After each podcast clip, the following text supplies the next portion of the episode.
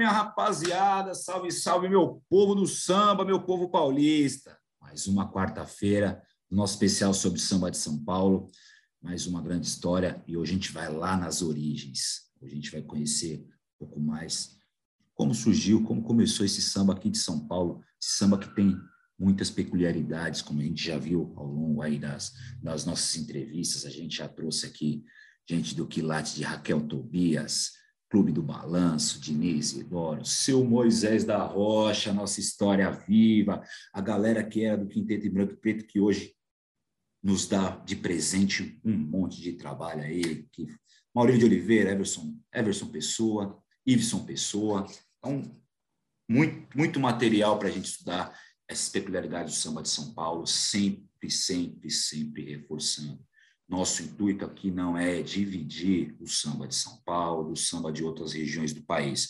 Nosso intuito aqui é revelar os nossos, as nossas, os nossos diferenças, os nossos detalhes que o samba de São Paulo traz ao longo da história, tentar entender o porquê que os nossos baluartes, os nossos grandes sambistas lá do passado não tiveram tanta tanta exposição quanto os cariocas, como já vimos em alguns programas aqui, algumas interpretações bastante válidas, saber o porquê que a gente, isso me inclui quando eu fui sambês, quando eu tive meu grupo, a gente negligenciou tanto essas histórias, a gente negligenciou tanto essas obras.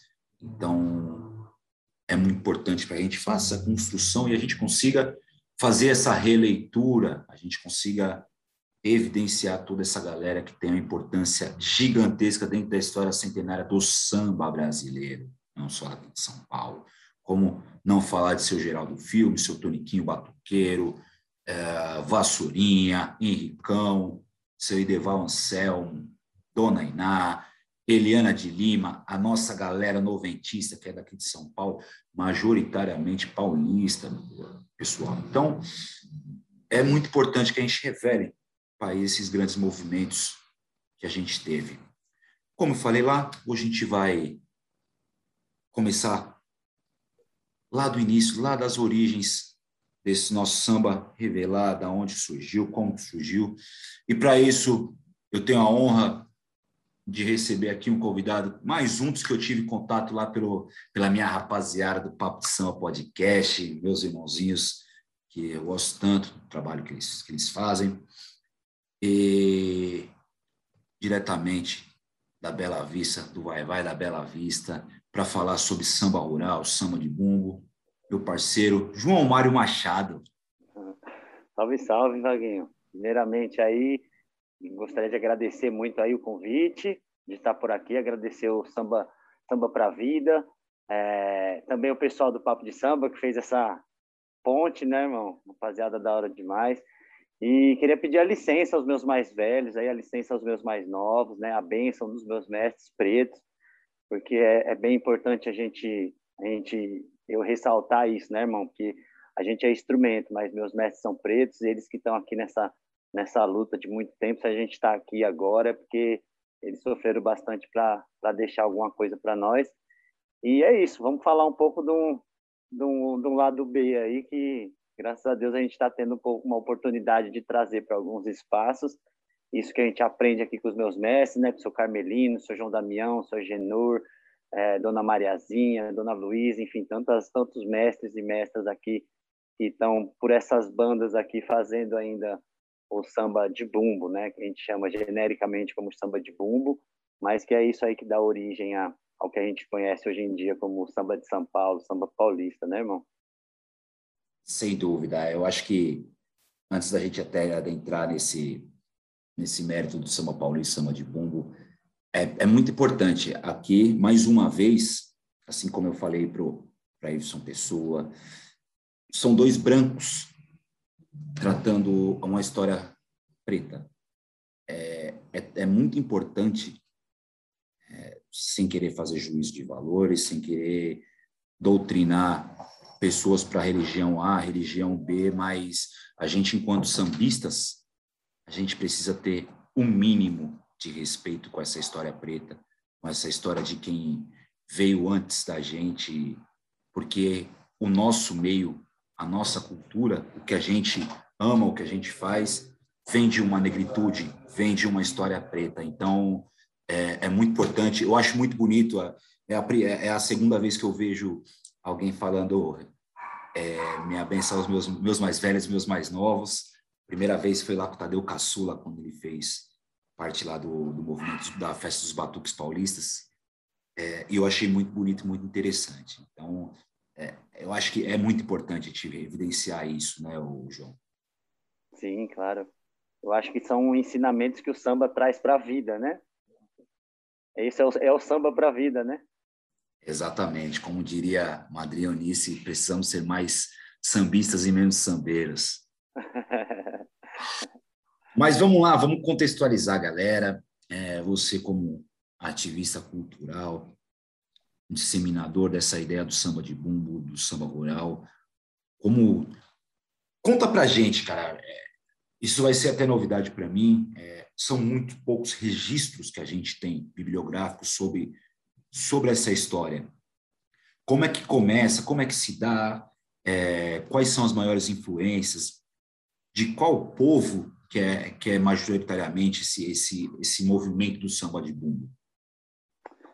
Então, irmão, é, é, um, é um papo complexo. Lógico que a gente não vai, eu não vou de repente dar conta de tudo aqui, mas para a gente mais ou menos entender, assim, é, é, é muito importante a gente entender que, para a gente entender toda essa cultura que tem, né, afro-caipira, né, que a gente chama de afro-caipira, que são esses negros que chegaram primeiro no interior de São Paulo, né, até chegar nas periferias do centro, até chegar no que hoje em dia a gente conhece do, do samba, é, a gente tem que entender a história não do Porto para cá só, mas do Atlântico para lá, né? Então a gente entender a cultura centro-africana, né? Que é, a, praticamente é, é, todos os escravizados que desceram aqui no Sudeste eram centro-africanos, né? É, e por incrível que pareça, se você pega o mapa demográfico mesmo da escravidão, você vai ver que o Sudeste recebeu muito mais escravizados do que o Nordeste, por exemplo. Mas a gente fala de cultura negra aqui no Brasil, é muito mais fácil a gente ligar aos estados do, do Nordeste, né? Então, o Sudeste ele tem uma história preta, né, que é grande. Só no Cais do Valongo, ali no Rio mesmo, foram mais de um milhão de escravizados que desceram naquele cais. Mas o Sudeste, principalmente São Paulo, ele tenta a todo momento embranquecer a história, né? Ele tenta a todo momento apagar a história de São Paulo, que é uma história preta é, é, importante a gente entender, como você falou, tem poucos registros. Por quê? Porque, de fato, a história sempre foi escrita por mão branca, né? E, além de ser escrita por mão branca, era financiada por mãos brancas também. Então, ela sempre parte de uma perspectiva apenas, né? E não da outra perspectiva. Mas, é, resumindo, é isso. É, são, são, são origens centro-africanas que, se a gente procurar a entender ou estudar um pouco dessas comunidades, dessas é, centro-africanas que chegaram aqui, você vai ver o quanto isso atravessa a gente, né? Essa cosmovisão centro-africana, quanto que ela atravessa o nosso dia a dia hoje em dia, mas o Brasil, o Estado de São Paulo principalmente, sempre negou isso. Né? Então, com esses escravizados centro-africanos que vieram para o Sudeste, aqui em São Paulo, principalmente trabalhar no café, né? Então, no interior de São Paulo é onde a gente tem as, as grandes concentrações é, de escravizados no estado. E aqui Santana de Parnaíba até Campinas, enfim, foi uma grande concentração de negros escravizados. E esse samba, que a gente chama de samba de bumbo, né, genericamente, mas eu vou chegar aí também, ele surge nas senzalas dessas fazendas de café, junto com o jongo, o batuque de umbigada, que são essas manifestações aqui do Sudeste a cultura do Brasil ela é preta, né? Não tem jeito, na sua na, total é, é, assim. Então, é, o samba, esse samba que a gente chama samba de bumbo, nasce nas senzalas, né? Dessas fazendas de café e vai migrando para todo o interior de São Paulo. É mais ou menos o trajeto que o café fez no interior do estado, né? Subindo e São Paulo virou o Tietê virou o grande Mississippi, né, velho? O lance é é esse, sim. É, o interior de São Paulo era um prato cheio para escravistas lá do de, de, de outros lugares, outros países virem para cá quando quando isso acabou, né, realmente para aquele lado mesmo do Mississippi, aqueles lugares acaba e eles vêm para São Paulo, né, fundam cidades como Americana e tudo mais. A gente tem Campinas que foi a última cidade no Brasil a abolir a escravatura, né? Então É, o interior de São Paulo tem uma história, apesar de negar, né? E o samba nasce nessas fazendas de café e assim isso se torna um pouco mais visível, primeiramente com a festa de Pirapora do Bom Jesus, né? Por isso Pirapora é tão importante. Pirapora era parte de Santana de Parnaíba, quando eles encontraram no Rio Tietê uma imagem é, de Jesus, né, chamada Bom Jesus, que é uma imagem de madeira em tamanho real. Essa imagem foi encontrada em 1725 no Rio Tietê. Em 1730, né, ditos milagres já foi a primeira festa, porque quando encontraram essa imagem, tentaram levar para Parnaíba, de carro de boi, o carro de boi empacou, aí o mudo falou, mandou voltar para Pirapora ela foi colocada num paiol, pegou fogo o paiol, só ela não queimou. Então tem essas histórias que contam da imagem do Bom Jesus. E aí esses milagres, né, ditos milagres, é, ficaram muito conhecidos, assim, de boca mesmo, e no fim, Pirapora, 1730, já teve a primeira festa em louvor ao Senhor Bom Jesus, que acontece no 6 de agosto. E, naturalmente, se, se tornou o principal polo turístico religioso do estado de São Paulo. Era maior que a Aparecida do Norte, por exemplo. E lá era onde os donos das fazendas iam para a festa religiosa, para a missa e para a festa religiosa na praça, e levavam consigo seus escravizados que acampavam no entorno da cidade. Então, a primeira pessoa que escreveu sobre esse samba foi justamente Mário de Andrade, que conheceu esse samba já né, recente, década de 30, é, pensando que eles já se encontravam em Pirapora desde 1700 e pouco, né, enfim, é, ele, ele ouve esse samba a primeira vez na Rangel Pestana, no Braz, e ele e falam para ele, ó, Pirapora que tem, você vai lá para conhecer. Só que ele chegou na década de 30, Pirapora já estava deixando de ser esse grande polo turístico religioso, sabe? Estava começando a diminuir. É, e por, por ser o grande polo turístico religioso, também era a maior concentração dessas manifestações, foi um polo das manifestações tradicionais né, do, do, do, interior de São Paulo, que era o jongo, era o batuque, era o samba de bumba, eram as congadas. Ali em Pirapora eles tinham um terreno para fazer a sua festa, a sua maneira. Né? Então, é, ao, ao, ao, ao, passar do tempo, isso foi perdendo um pouco, é, por, por diversas, é, diversas ocasiões na cidade de Pirapora tanto da, da, do Rio, poluindo e tudo mais, foi perdendo. Né? Mário de Andrade chegou na década de 30, já estava se acabando. Ele relata uns dois grupos de samba que ele encontrou por lá. Então, ele, ele relata a, a passagem do Barracão, né? porque foi uma passagem muito importante, que Geraldo Filme também eternizou no samba dele. Né? Por quê? Quando a igreja começou a perceber que era muita gente, né? esses escravizados e pobres acampados no entorno da cidade, ela manda construir dois barracões para servir de dormitório para essa galera. Em um, eles usavam realmente para dormir, mas no barracão, que era ali mais próximo da igreja, eles usavam para fazer o samba, o jongo, a festa deles, né? Tida pela igreja como a festa profana, né?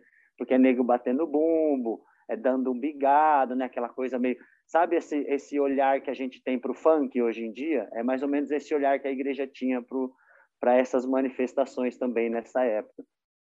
É, e aí, é, Mário de Andrade foi a primeira pessoa, como eu falei, ele escreveu um artigo que chama O Samba Rural Paulista. Ele denominou assim, porque era um samba que ele viu que vinha do interior. E foi a primeira pessoa a escrever. Ele publicou esse artigo na revista do Arquivo Municipal, na número 41.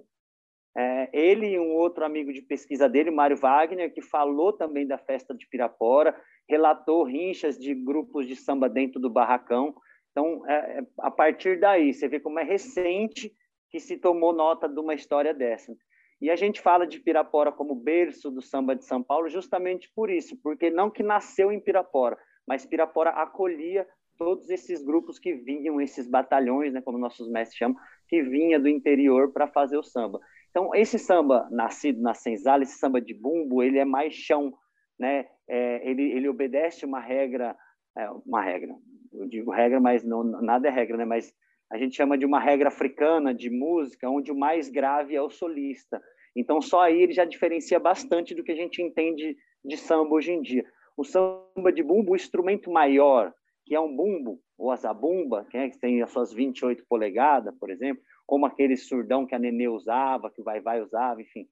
É, essa zabumba é quem sola no ritmo. Então, ele não tem instrumento de sopro nem de corda, ele é feito sistematicamente por instrumentos de percussão E esse bumbo maior e mais grave, musicalmente, ele domina essa, essa manifestação. Então, se eu quero cantar, eu tenho que levantar a mão, encostar no bumbo para ele parar, para eu poder cantar outro ponto. Então, ele é o meio que o dono da brincadeira, né? A sambadeira vai sambar na frente dele. Por isso, a gente genericamente chama de samba de bumbo, porque o bumbo é o cordão umbilical que liga essa manifestação, né? Como você diferencia? Você entende que o grave é o solista, como nos atabaques de candomblé, por exemplo, em várias manifestações afro-brasileiras ou afro-africanas, né? Esse, o, o, Ocidente tem medo do grave, né, irmão? Então, é, o grave, ele cientificamente, comprovadamente, ele mexe muito mais com a gente. Então, o Ocidente tem um pouco de medo disso, né? Da onde que isso pode levar a nossa consciência, mas a maioria dessas manifestações ainda guardam isso, né? Do grave ser o solista. Ele é feito por esse bumbo grande, um surdinho e uma caixinha. É, a gente chama de surdinho e caixinha porque são, são instrumentos também de, de madeira afinados com corda e pele, só que o surdinho é um mais compridinho e a caixinha é um menorzinho. Todos graves, só com couro, mas o bumbo maior é o mais grave deles. O surdinho e a caixinha fazem marcação e a zabumba que faz o solo nesse ritmo. O chocalho, ou que a gente chama de guaiá, Alguns você vai ver reco-reco e pandeiro, mas nem em todos. Basicamente, é os compadres que a gente chama. É o bumbo, surdinho e a caixinha. Eles são os três compadres.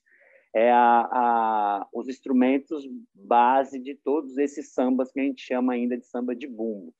Né? No interior de São Paulo, a gente ainda somos em nove é, grupos tradicionais. E grupos tradicionais que a gente entende são esses grupos que a, que ela vai passando de geração, enfim, grupos que estão na família há muitos e muitos anos. A gente tem o samba lenço na cidade de Mauá, a gente tem aqui em Santana de Parnaíba o samba do Henrique Preto, que é o Grito da Noite agora, e o samba do Pururuquara, qual a comunidade que eu faço parte. A gente tem em Vinhedo o samba da Dona Aurora.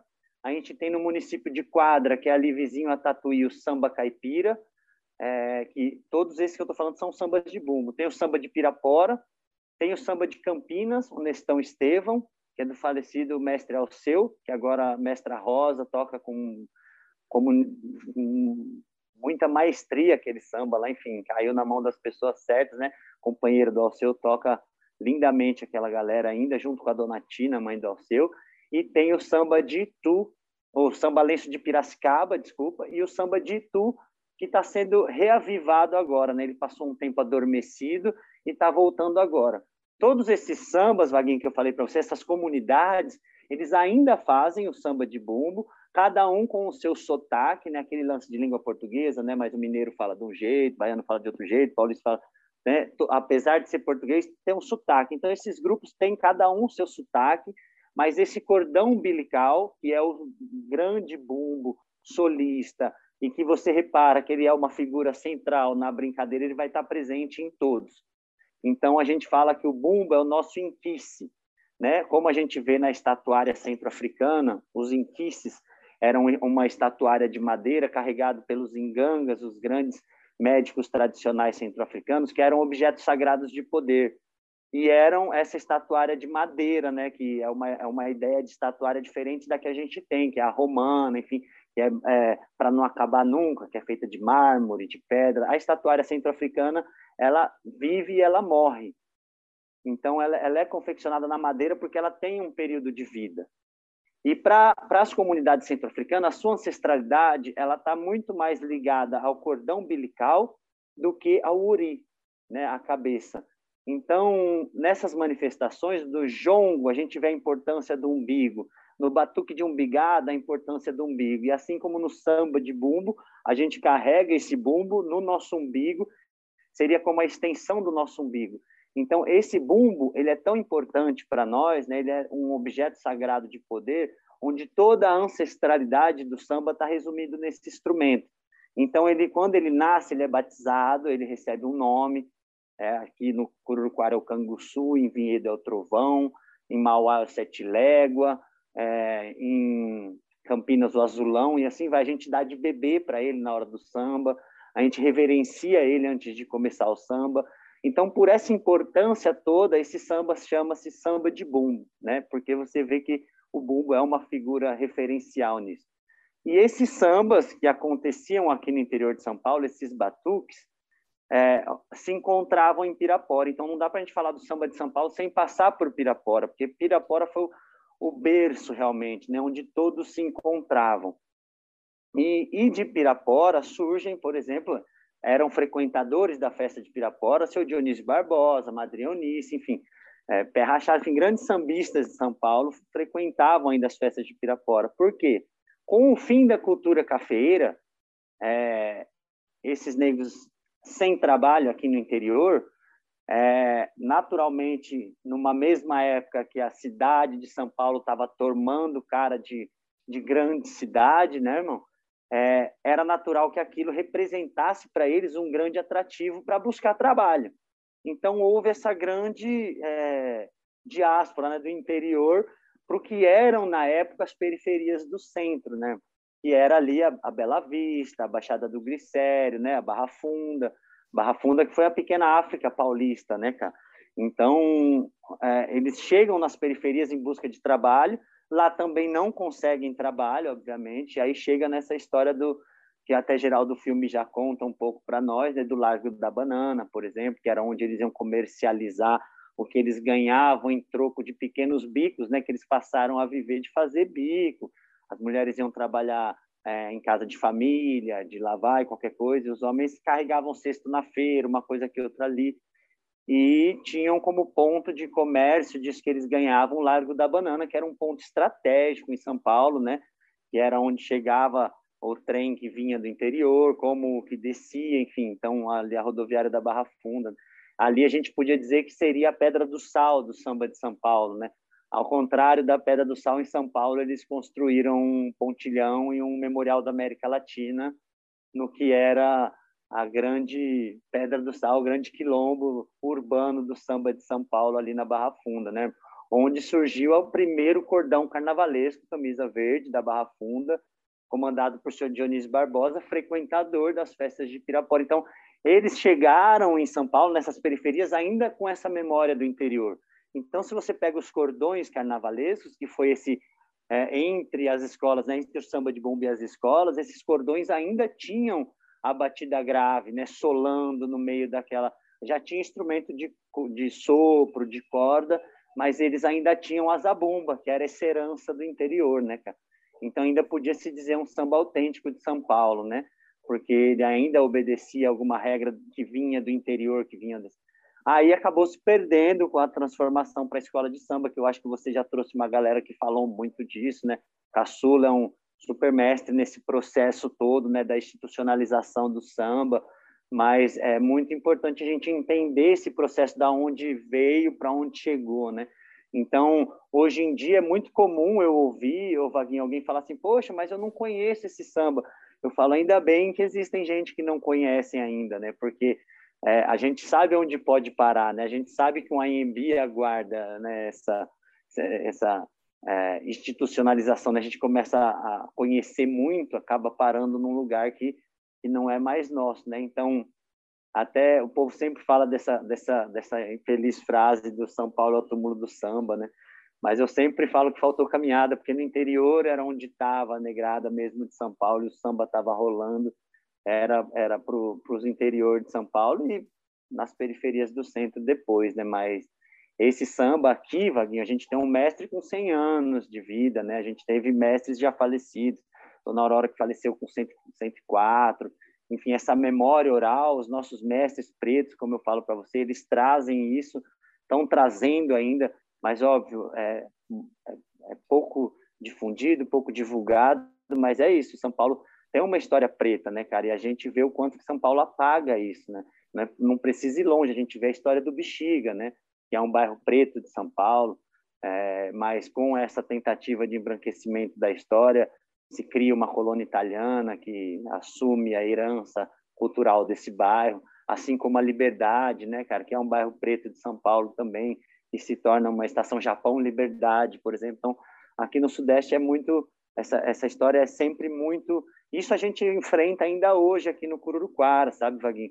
Quando a gente tem uma festa de 135 anos, e há dois anos a gente faz com a igreja fechada, porque não deixam mais usar o espaço da igreja tiram São Benedito da igreja que está dentro de um quilombo, que foi o Cururuquara, sabe, cara? Então, isso ainda está acontecendo, né? Isso não ficou para trás, isso ainda está rolando. E a gente vai tentando recontar essa história de São Paulo por outras perspectivas, né, cara? E, que, a, que a história do samba de São Paulo, ela é uma história que conta a história do estado de São Paulo, né, cara? Desde o interior até a grande cidade de São Paulo, a, a, a mão de obra preta estava sempre ali, não só a mão de obra e a cultura preta estava sempre ali, mas é essa história que São Paulo não conta, né? E por isso que o samba de São Paulo acaba é, Geraldo Filme foi conseguir gravar um LP com seus 60 anos de idade, né? A gente não vê Toniquinho Batuqueiro, Zeca da Casa Verde, enfim, tantos outros que tem aí que, que passaram, é, sambistas do naipe de Cartola, enfim, vários outros que a gente pode falar, que não tiveram essa oportunidade de, de conseguir gravar um LP, por exemplo, de conseguir. Hoje em dia, para qualquer lugar que você vai, você sabe disso muito bem. Fala samba de São Paulo, a galera só canta quais, quais, quais, quais, né? Mas, pô, samba de São Paulo tem, tem outros, né? É, tem, tem muita coisa. E não só isso, mas justamente, né? Não é à toa que, já que é para ser conhecido, que fosse é, é, sambistas brancos, né, cara? Enfim, não não desmerecendo, obviamente, né, a, a caminhada de né, Paulo Vanzolini, por exemplo, enfim, mas é isso, né? É, é o é o que fica, né? É, é a história que São Paulo deixa aparecer o mínimo é quando essa história já se, se embranquece, né, cara? E como e mais ou menos no... isso. E como eu falei lá no meu começo, a gente até eu tive meu grupo de samba no começo dos anos 2000, a gente acaba negligenciando toda essa história. Porque você foi falando aí do, da rítmica, dos instrumentos, e veio e, e me veio, me veio à mente a, a rítmica dos, dos sambas geral do filme, de seu Toniquinho Batuqueiro, esse trabalho magistral que o, que o Caçula fez com, da série do, do Samba de São Paulo. Memória 14, do Samba Paulista. Memória do Samba Paulista, 14 discos. Então, é, aquilo vai, vai, foi me vindo à memória e a rítmica dos, desse samba é totalmente diferente da rítmica do samba que era feito no Rio de Janeiro, por exemplo, ali por seu Ismael Silva, é, seu Bide, até o próprio Mestre Marçal, Cartola, toda essa galera. E é totalmente, e ele vem totalmente ligado dessa história cultural dos sambas pretos.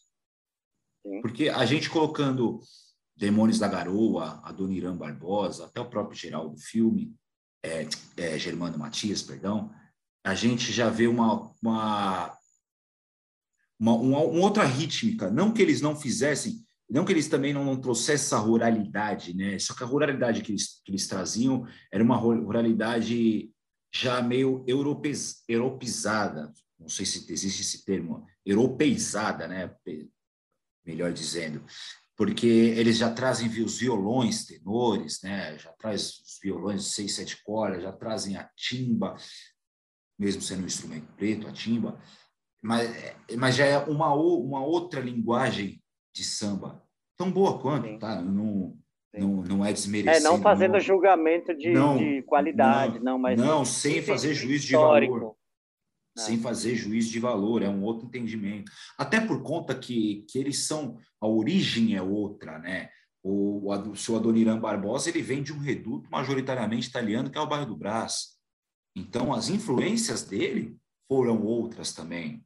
É, a gente fala de a galera do Demônios da Garoa também, é toda essa, essa ligação com a comunidade italiana. Seu Germano Matias é, já traz, já traz algo um pouquinho também similar com, com meio que uma mistura ali de, de geral do filme com, com a Dona porque ele tem muita influência dos engraxates do, Sim, da, região da, da, região do, do, do, da 15 de novembro, aquele, aquele lance de bater na latinha da, da, da graxa, é, porque também era o único instrumento que aquela galera tinha, ou então as Exatamente. caixas de engraxar. É, então, o Germano Matias já consegue fazer esse lance né, de, de uma mescla né, da, da identidade branca dele com, com toda essa cultura preta que ele tinha com os companheiros de, de, de engraxar. É, só que, mesmo assim, a gente negligenciou muito tudo isso. A gente tem a chamada Santíssima Trindade do Samba de São Paulo. que é seu Germano Matias, Geraldo Filme e Adoniran. Se a gente for, eu vou, eu posso estar, tá, posso ser leviano com minha colocação, mas se a gente for em 99,8% das rodas de samba de São Paulo, se a gente pedir um samba, não digo nem geral, Geraldo Filme, seu Germano Matias, não vão tocar. Porque o seu Geraldo Filme ainda tem lá o, o, o Silêncio do Bexiga. É, ainda tem o Tradição, que ficaram bem conhecidos pelo Vai Vai. Lógico, Vai Sim. Vai sempre evidenciou, sempre fez é, questão de evidenciar isso. Mas o seu Germano Matias, hum, acho difícil, hein? O, o Geraldo ele tem um samba que ele fez para o Peruche, não sei se você conhece, que é super interessante também, que fala da festa de Pirapora, né? Pirapora Sim. e Pirapora. O cara fez, fez samba pesado para um monte de escola, né? O cara era bom na caneta, né?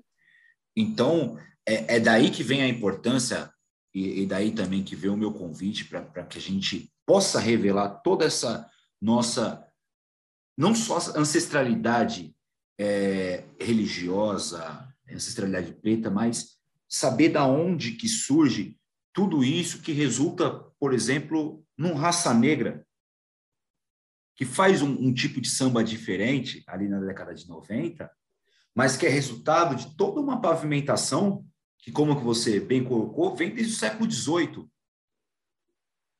Não é uma pavimentação que aconteceu ali no final do, do, do século XX.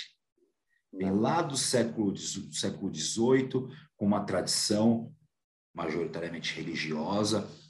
É... E o mais legal, que você me traz uma junção de culturas, uma, uma junção de religiões, porque a gente pega em Bom Jesus do Pirapora, uma festa católica, com toda a, a religiosidade preta dos, dos africanos que vieram escravizados para o Brasil e se formam uma comunhão. Por mais que, que a igreja vá se deslocar, eu me corrija se eu estiver errado, mas eu entendi que esses barracões foram uma espécie de acolhimento para que essas pessoas não ficassem totalmente é. ao relento. Exato. Para que essa comunidade preta que que que estava ali para festejar esse é, essa divindade católica também pudessem participar à sua forma, por mais que fossem separados, mas de alguma, de alguma medida entenderam que ali eles também estavam para cultuar a mesma divindade. Então, mas tem um, tem um processo que o Barracão passa que é justamente de demolir por conta de achar que aquela festa estava profana demais, a igreja, em comunhão com o poder público, derrubaram os barracões. Né? Então, é, tem essa, esse, esse, outro lado, porque é isso, a partir do momento que eles acharam que aquilo era profano demais, né, estava ferindo uma, uma religiosidade, Aí eles resolveram derrubar o barracão, derrubar os barracões, né? Os dois foram derrubados, demolidos. Mas o samba continuou rolando na rua, eles não deixaram de frequentar Pirapora por conta disso. Mas aos poucos foi perdendo, né? A Aparecida do Norte crescendo muito como o principal polo turístico religioso, né, do estado de São Paulo, e Pirapora foi ficando para trás. Tem o lance do Tietê cortar bem o meio da cidade, tem, tem várias casas que são fundos para o rio, por exemplo. E o Tietê lá é esse mesmo Tietê de São Paulo, né? Uma água preta, suja um, tá praticamente um esgoto a céu aberto. Então, foi perdendo, mas ainda hoje tem ainda você, dia 6 de agosto, é um dia super bonito de visitar Pirapora. Mas, de fato, há uma comunhão das religiões, porque é isso, né? É... O, o, samba, o samba o, o que eu acho mais legal é que ele tem esse poder de juntar, né? Porque é isso, né? Quando é, você, você sabe quando você está só se divertindo, quando você está pedindo para um santo, quando você está pedindo para um orixá, quando você está. É de cada um, né? Mas é, é isso, ele não tem uma religião, né? São todas as religiões, mas de fato há uma religiosidade. Sim, sem dúvida alguma. E, e, é muito importante que haja também, que haja essa comunhão, que haja essa religiosidade. É, esse é o cerne do samba, né? O samba que a gente conhece hoje, a forma como é que, é a gente conhece, tocado, que conta-se a história que iniciou-se na casa de Tia Ciata, no Rio de Janeiro, é, já foi um movimento de comunhão. Sim. Isso daí. Já foi um movimento de encontro entre homens e mulheres, num terreiro, ao redor de panelas, sempre corregada muita comida. É, então, essa comunhão, outro, outro exemplo, vamos antes de falar, outro grande exemplo, é, o vai, vai o próprio vai vai teve que se habituar e se saber se comunicar com a com a Igreja Católica para poder se estabelecer, para poder continuar estabelecido no bairro do Bexiga, poder fazer essa comunhão da comunidade preta com a comunidade italiana. É... Então, o samba sempre foi muito resultado de muita comunicação, muito diálogo. Por mais que, historicamente, é... a repressão, o samba, como bem disse meu amigo Dinês Idoro, o samba ainda é um ato de resistência, sempre foi, o samba sempre teve que se provar, assim como é o povo preto. O samba é o retrato da história do povo preto até nos dias de hoje. Até hoje, o samba ainda sofre as suas resistências. O samba sofre é, os seus preconceitos, né? Não, não são todas as igrejas que, não são todos os lugares que se admite tocar samba. Muito por conta os graves, surdo, é.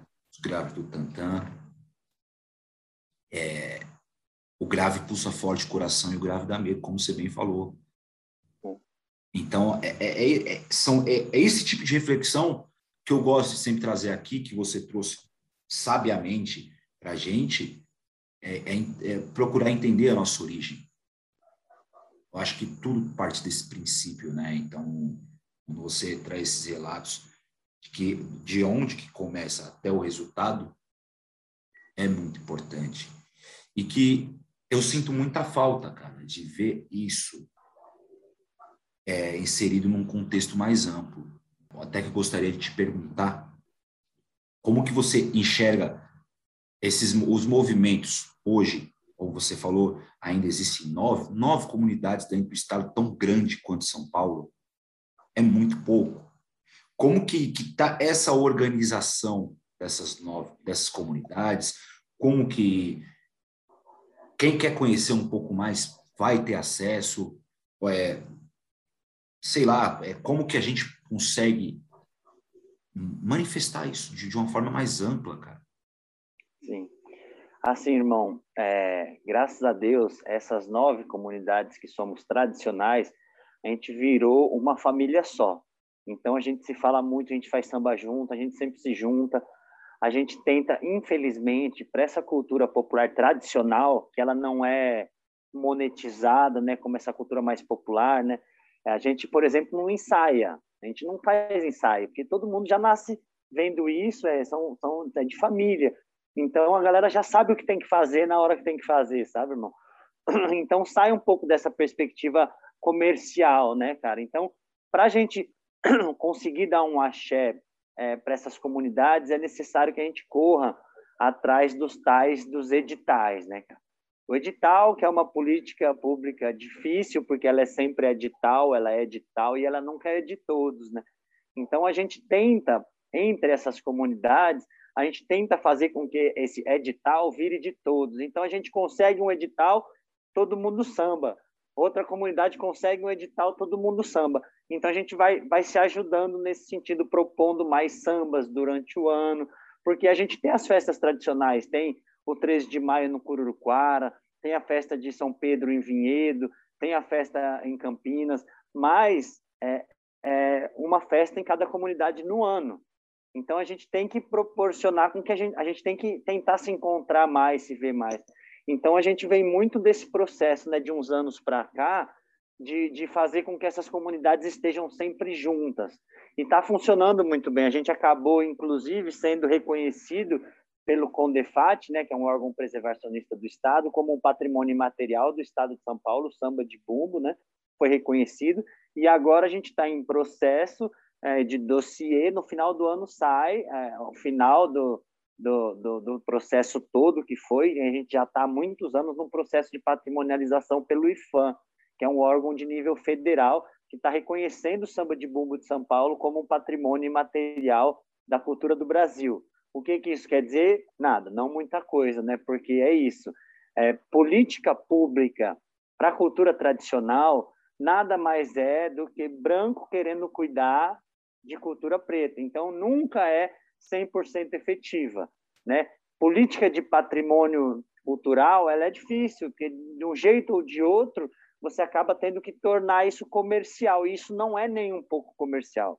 Né? O samba de bumbo, na sua origem, ele é uma manifestação que é assim, ele acontece quando? Quando dá vontade. Né? Ele não tem um, é, um, um dia, assim, a gente não Aí é isso, é, ele não tem uma programação, né? A gente não tem um, um, empresário, essas coisas que, que né, a gente lida com, com a, nossa, a nossa correria como músico de roda de samba, pelo menos, ou como percussionista. Não, ela é fora desse entendimento comercial, né? O tempo do samba é o samba, é o tempo que o samba tem, sabe? Então, é, proporcionar para as comunidades que, ela fa que elas façam samba espontaneamente são coisas que funcionam muito bem, assim, não tem hora para começar, não tem hora para terminar. É, mas, infelizmente, a gente necessita de outras coisas, como, por exemplo, vamos sambar no Sesc tal dia, tal hora, a gente vai sambar no Sesc tal dia, tal hora. Alguma comunidade de samba chama a gente, a gente vai lá e samba também. Então, isso é necessário e é bom para nós também. Mas a gente sabe que não é isso que vai é, dar continuidade, né? Isso tem que ser o mais espontâneo possível para de fato ele acontecer de uma forma mais, mais até espiritual do que comercial, né? Enfim. Então, é, o que a gente faz? As comunidades todas acabaram tendo que ter os seus as suas páginas, Instagram e essas coisas, sabe? Então, você vê lá o grupo 3 de maio do Cururuquara tem página no Instagram, o grupo do Sambalenço de Mauá tem página, alguns ainda não têm né? Porque são comunidades que ainda a, a, a juventude não não pegou de jeito, sabe, para tocar aquilo e começar a, a, buscar outros caminhos. Porque então o que a gente faz? A, juve, a pouca juventude que tem, a gente tenta dar conta de ajudar todo mundo, mas nem sempre rola. Mas para você conhecer de fato, você vai achar material na internet, você vai achar documentário, você vai achar muita coisa. E é lógico, o ideal seria conhecer as festas tradicionais, né? Porque ali tá na essência. E é bom para nós do samba, é um puta rolê que você vai adorar, por exemplo. Tipo, você vai conhecer a festa do Cururuquara, lá naquele terreiro onde tem as, as palmeiras que foram plantadas em 1888 com a abolição, lá na terra, que ainda estão lá, o samba entrar madrugada dentro, com todas as comunidades juntas, né? Porque a gente faz uma festa do Cururuquara, por exemplo, vem Vinhedo, vem Campinas, vem todo mundo. E o Cururuquara está na beira da Castelo Branco, sabe? Não é difícil de se chegar, sabe, irmão? Então, assim, conhecer essas comunidades. A gente sempre joga na, na internet da vida quando vai ter é, SESC, por exemplo. Claro, com a pandemia a gente acabou dando uma parada, mas é claro, voltando, a gente sempre está indo em algum SESC, alguma coisa. É, como eu falei, as comunidades já conseguiram se organizar, a maioria delas a gente conseguiu já gravar um CDzinho para ter um registro audiovisual disso, documentários rolam. É, então a gente, a gente aos poucos a gente vai, a gente está se organizando e conseguindo e chegando em outros espaços. É, como eu falei, tem esse lance do IFAM, que aí vai sair um dossiê com bastante informação sobre, né? É, a gente, a gente vai tentando se utilizar dessas coisas para resistir, para existir, né? Enfim, e, e, é desse jeito. Mas o que eu acho que é o mais essencial nisso tudo, ô Vaguinho, que eu sinto muita falta, tanto nas escolas de samba como em vários outros lugares, é que a gente é, é como a política de preservação, né? Que gente, eu falei do, a gente reconhece a, a capoeira como um patrimônio da UNESCO, por exemplo, mas como estão os mestres de capoeira na Bahia? Né? A gente está falando de capoeira na França, de capoeira não sei na onde, patrimônio do Brasil, mas como estão os mestres na Bahia? Os mestres mesmo lá da capoeira Angola, do que seja, né? enfim, como tá? Né? Como estão os mestres do jongo, que já é uma cultura reconhecida, que muita gente até fala, nem todo mundo conhece, mas bastante se fala. Então, até que ponto a gente reconhece o samba, mas não reconhece o sambista. Né? Geraldo Filme fala, sambista de rua morre sem glória. E de fato é isso, né? porque a gente reconhece o samba de bumbo do estado de São Paulo, mas o meu mestre Carmelino ainda está passando todas as necessidades e as dificuldades que um mestre com 100 anos preto morando numa comunidade passa, Então, é muito importante a gente conhecer o samba, mas é mais importante a gente valorizar quem faz o samba, quem fez o samba. Então, a gente tem que olhar para a nossa velha guarda, a gente tem que cuidar da nossa velha guarda, a gente tem que correr atrás das coisas para a nossa velha guarda, porque a gente só está aqui hoje, e você falando disso, a gente já falou disso no começo, né, mas retomando, porque eles estiveram antes de nós. Né? Então, o samba ensina você a valorizar esses passos. Então, se você está no samba, você nunca fala antes do mais velho, né, cara? Você nunca toma a vez de um mais velho, porque o samba ensina isso para você. Eu acho muito interessante o nome da Samba para a Vida, porque é isso, a gente aprende samba não é só para tocar e cantar, é para a vida, de fato.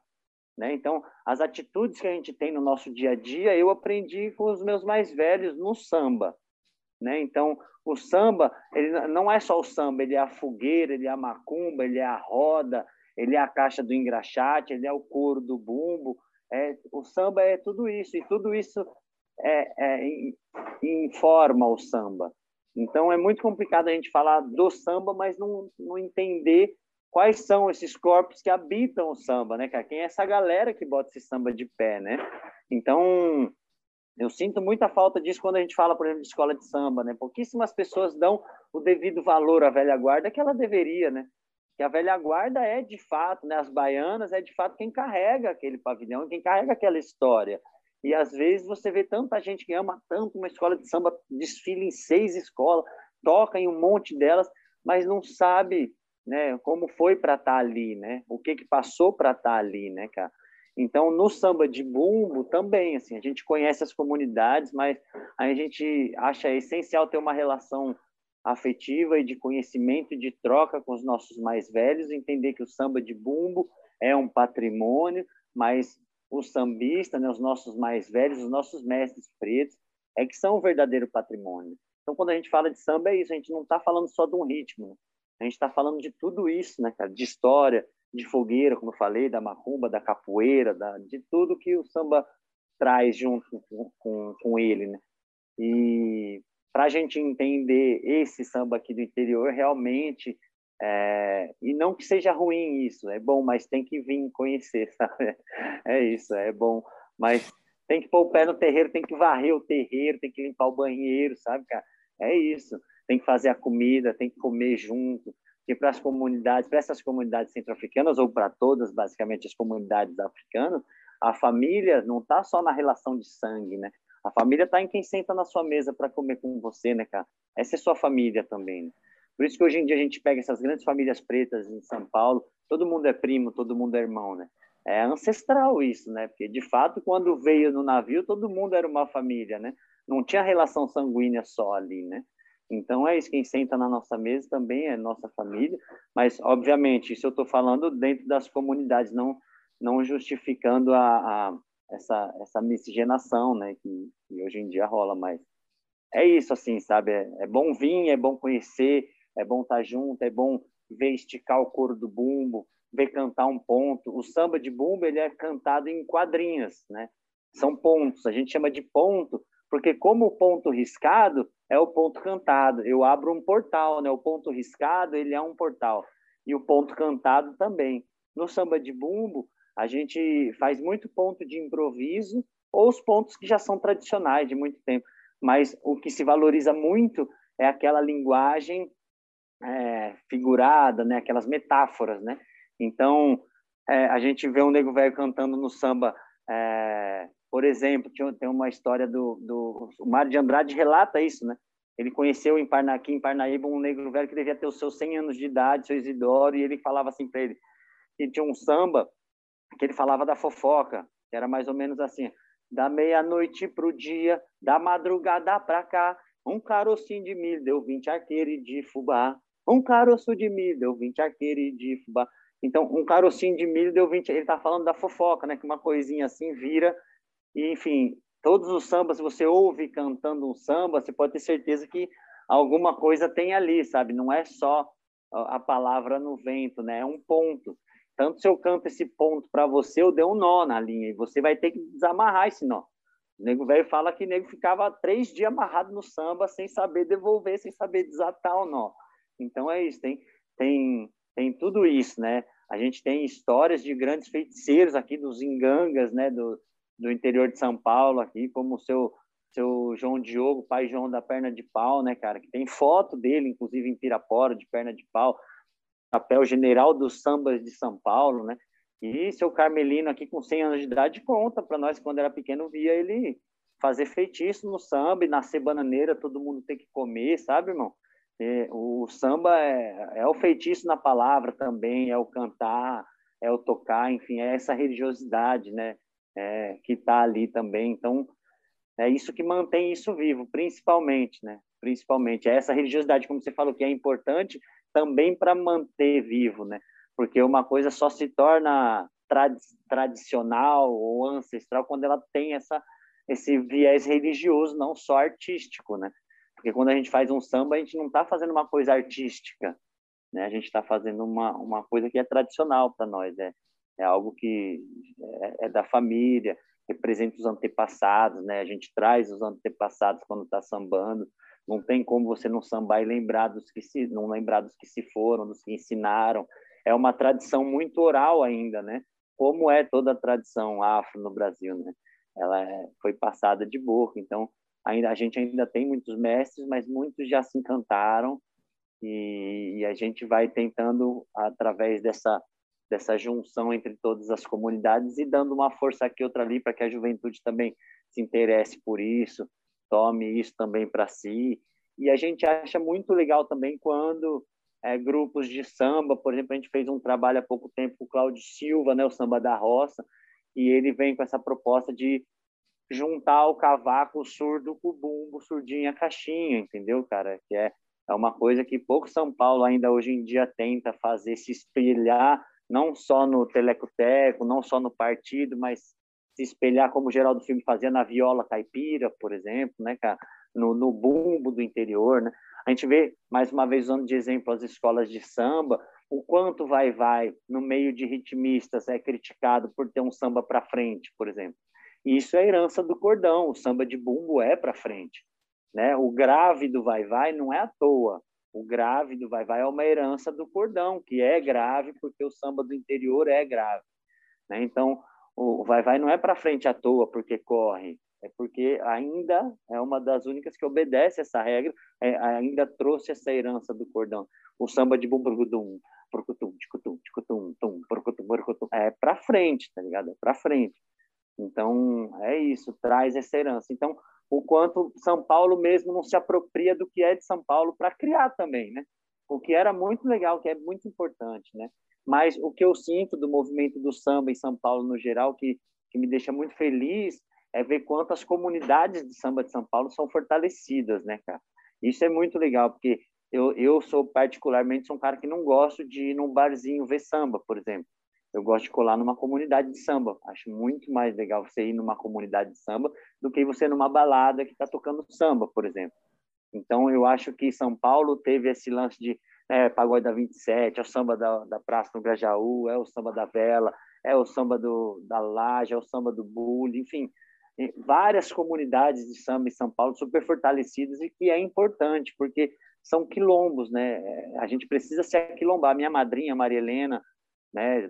Dica, salve Maria Helena, salve Dica do, do Rosas, né? Embaixadores do samba de São Paulo. Ela fala isso, é necessário se aquilombar. E, de fato, esses movimentos são quilombos né, urbanos no, na cidade de São Paulo.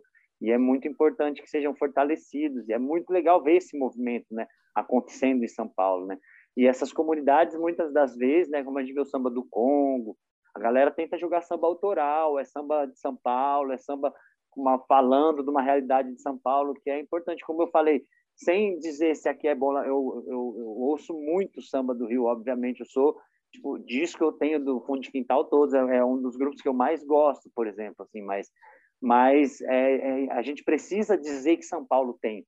Então é não fazendo julgamento de valores como você falou não que um é melhor outro é melhor tudo o samba é brasileiro. Seu Carlão do Peluche fala isso é brasileiro mas a gente tem que entender que São Paulo tem. Senão, a única história que vão contar é a história dos bandeirantes.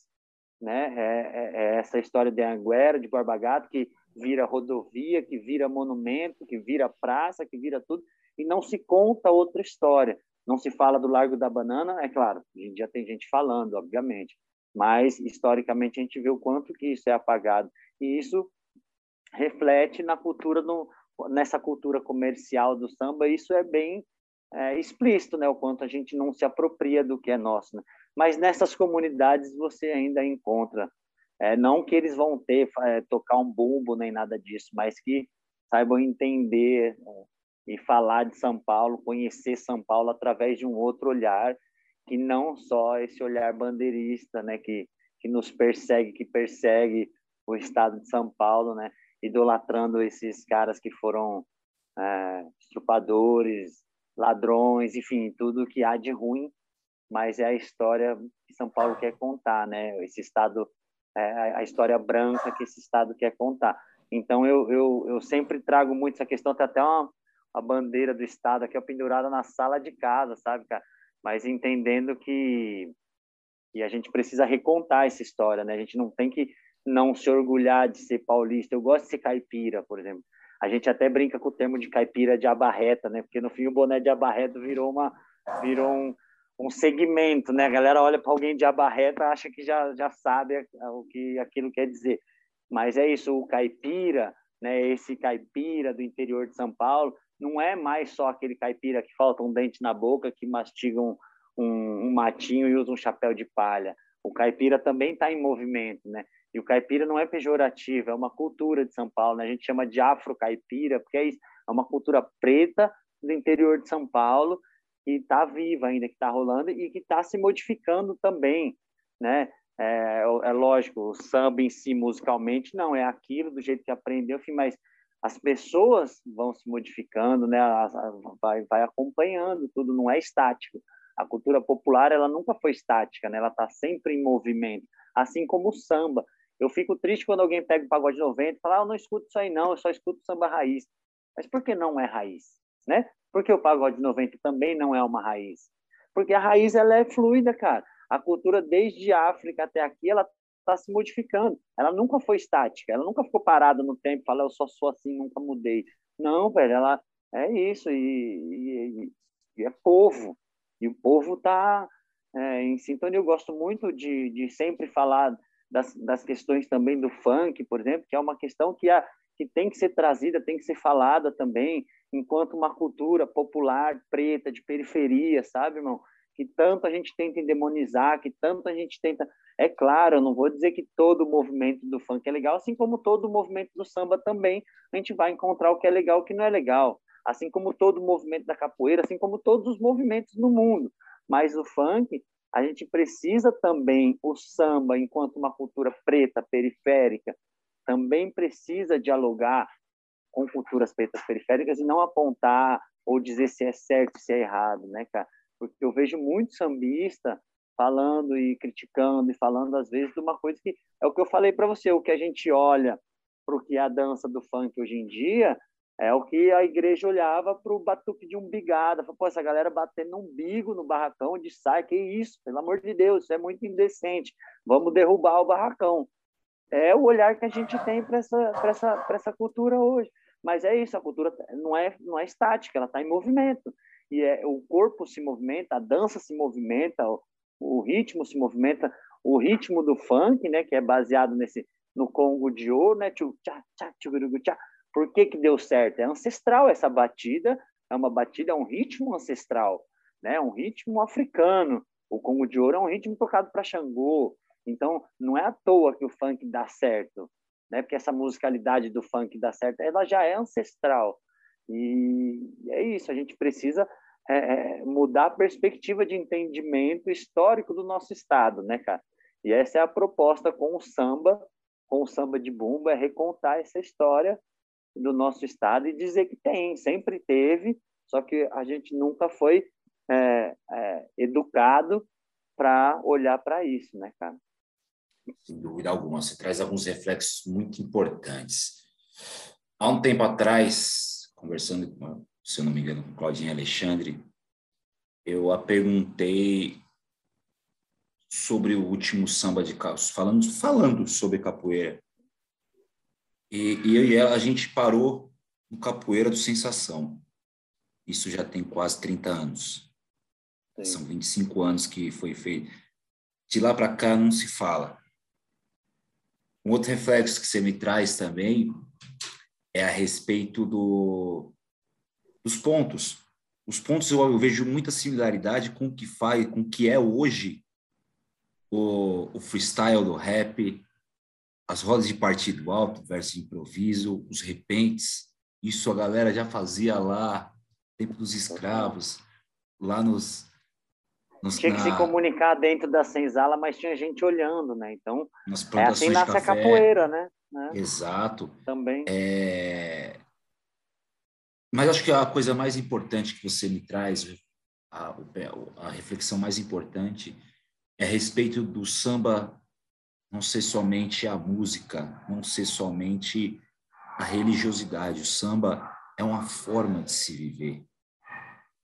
O, o, samba é o bumbo, é o surdinho, é a caixinha, mas o samba também é o cavaquinho, é o pandeiro, é o tantanzinho. É. O samba é o samba é de bumbo, é a cuíca. O samba é o samba de bumbo, o samba é ser Ismael Silva, o samba é Germano Matias, o samba é fundo de quintal, o samba é ferrugem. É. Então, essas manifestações e esse, esse tipo de pensamento é tão importante para que a gente, enquanto sambistas, tome posse disso, para que a gente faça de fato a nossa cultura ser cultura, porque hoje a gente já não vê mais o samba inserido, por exemplo, como você me falou antes da gente começar a gravar, você é formado em você tem curso de propaganda, assim como eu. O samba hoje está fora da publicidade. Será que não tem alguma coisa a ver com isso também? Ou é somente o preconceito? É somente a, a, o preconceito racial? Eu acredito que não. Eu acredito que o samba, também por isso, ele foi deixado de, de ser tratado como, como cultura, como patrimônio histórico que o que é do país, né? como um verdadeiro retrato do país. Brasil lá fora não é conhecido por, pelo sertanejo ou pelo funk. Lá fora ele é conhecido pelo samba, pelo futebol. Ou pelo carnaval. Mas majoritariamente o carnaval no Rio de Janeiro, que faz o quê? Faz samba. É. Então a gente tem que tomar posse dessa nossa cultura, a gente tem que tomar posse dessa nossa, dessas nossas raízes. Você talvez acho que tenha sido aqui até agora o maior a maior a maior definição sobre o pagode dos anos 90. Por que, que não é samba? Porque eu não ouço samba, eu gosto só de samba de raiz. Por que, que o pagode 90 não é de raiz? O pagode 90 tem muita raiz. Porque a galera tudo bebeu da fonte de fundo de quintal. Todos eles. E o fundo de quintal bebeu qual fonte? Bebeu na fonte ali, ó, originais do samba, Candeia, Cartola, né, os Cavaquinho, Roberto Ribeiro, Bete Carvalho. E essa galera bebeu da fonte da onde? Seu Ismael Silva, Bide, Mestre Marçal e Chico é. Alves e, e lá para trás. Então tem toda uma ligação, é toda uma continuidade, é tudo uma continuidade. Cara, eu acho que chegamos aqui nos nossos momentinhos finais. É, foi uma, uma verdadeira aula para mim é, ter tido esse papo contigo. É, não tem muitas definições, mas o meu convidado não se despede tão fácil assim de mim, não. Aqui no Samba para a Vida, no Alô Mundo, a gente divide os momentos finais em três partes. Primeira delas, João, se você tivesse o poder da caneta, qual o samba que você gostaria de ter escrito? Ah, é, essa é fácil para mim, viu, cara? É fácil, mas é Batuque de Pirapora, do Geraldo Filme. Acho que já é a segunda vez que ele é citado, esse samba aqui. é, porque para mim é, é, isso, né? O Geraldo Filme, se, eu acho muito louco se eu pego um LP dele ou aquele programa da cultura, você é uma história, é uma aula de história sobre o estado de São Paulo contada através de samba, né? E é justamente essa história dos barracões de Pirapora, né, do samba em Pirapora, que é essa história que a gente tenta trazer e que Geraldo Filme matou a pau aí, né? Sem dúvida alguma mais um material de Geraldo Filme, a tese do professor Amailton, está aí na internet de graça para todo mundo ver, é, as microáfricas de São Paulo, pela ótica do, do disco Geraldo Filme. É, vale Sim. muito a pena ler esse livro, essa tese, que virou um livro. Está disponível, gratuito, para todo mundo aí. Segundo momento, João Mário Machado, qual o recado que você daria para o mundo? Para o mundo? Nossa, que difícil. uh, olha, cara, é... eu acho que é valorizar a nossa ancestralidade. Pisar devagarinho. Sem dúvida. Acho que é. E tudo passa pelo respeito. É respeito às diferenças, respeito às opiniões. Infelizmente, a gente está vivendo num mundo A ou B. Se você é, é A, você é inimigo do B. O C já não existe mais. É, acho que respeitar as diferenças é o, é o grande sério. Por fim, os meus agradecimentos. Cara, para mim fica até, até difícil de falar qualquer coisa, porque você lá no começo eu falei que muito seria uma revelação para mim, eu aprenderia, estaria aprendendo muita coisa aqui, porque é um assunto quase nada divulgado, é um assunto de poucas referências, seja discográficas, seja bibliográficas, e que você nos revela com, com a maestria dos pretos mais velhos. Você nos revela essa, essas histórias com a maestria dos ancestrais.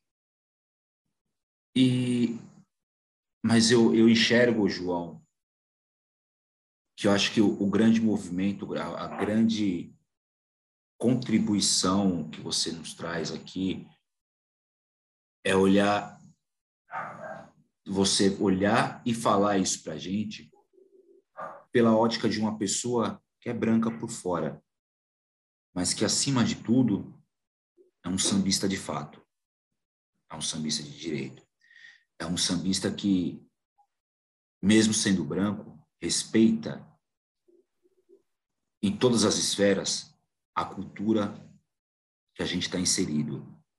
É, respeita as origens.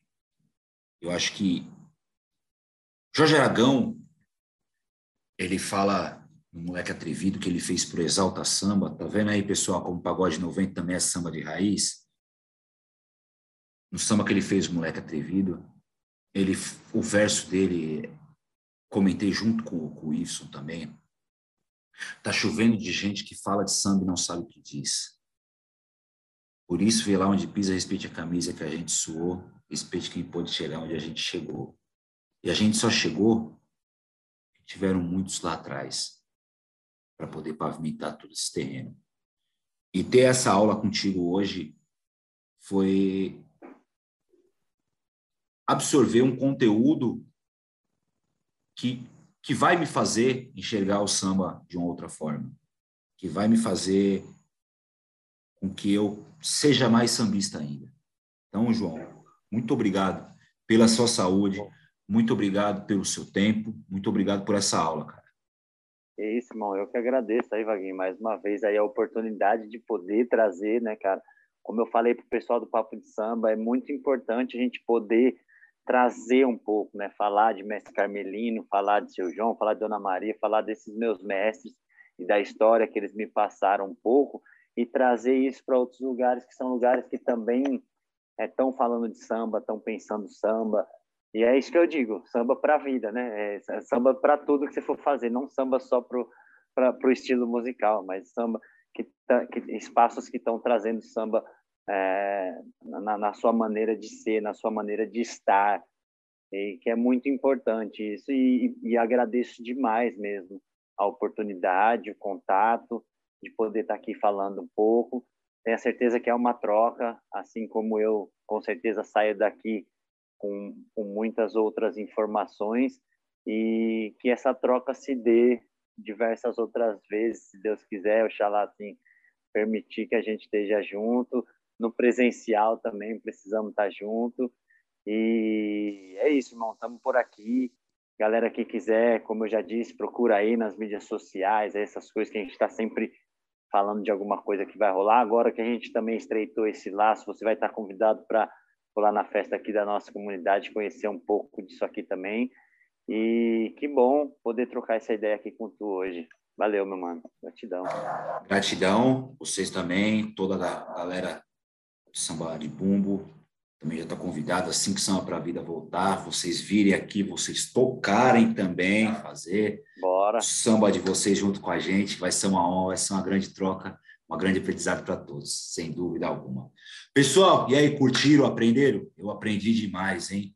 Que conteúdo maravilhoso, que bênção esse esse nosso amigo aqui, esse camarada que veio trazer tantas, tantas revelações para a gente, viu? desvendar tantas, tantas coisas para nosso, do nosso samba paulista. Até a próxima, se Deus quiser. Não percam todas as terças e quintas o samba diverso. Pessoas também não são do samba para falar de samba, onde que o samba está inserido na vida deles. É muito importante. E as quartas-feiras, a história do nosso samba de São Paulo, por diversas óticas. Então, até a próxima, se Deus quiser, pessoal. Alô, mundo, olha eu aqui.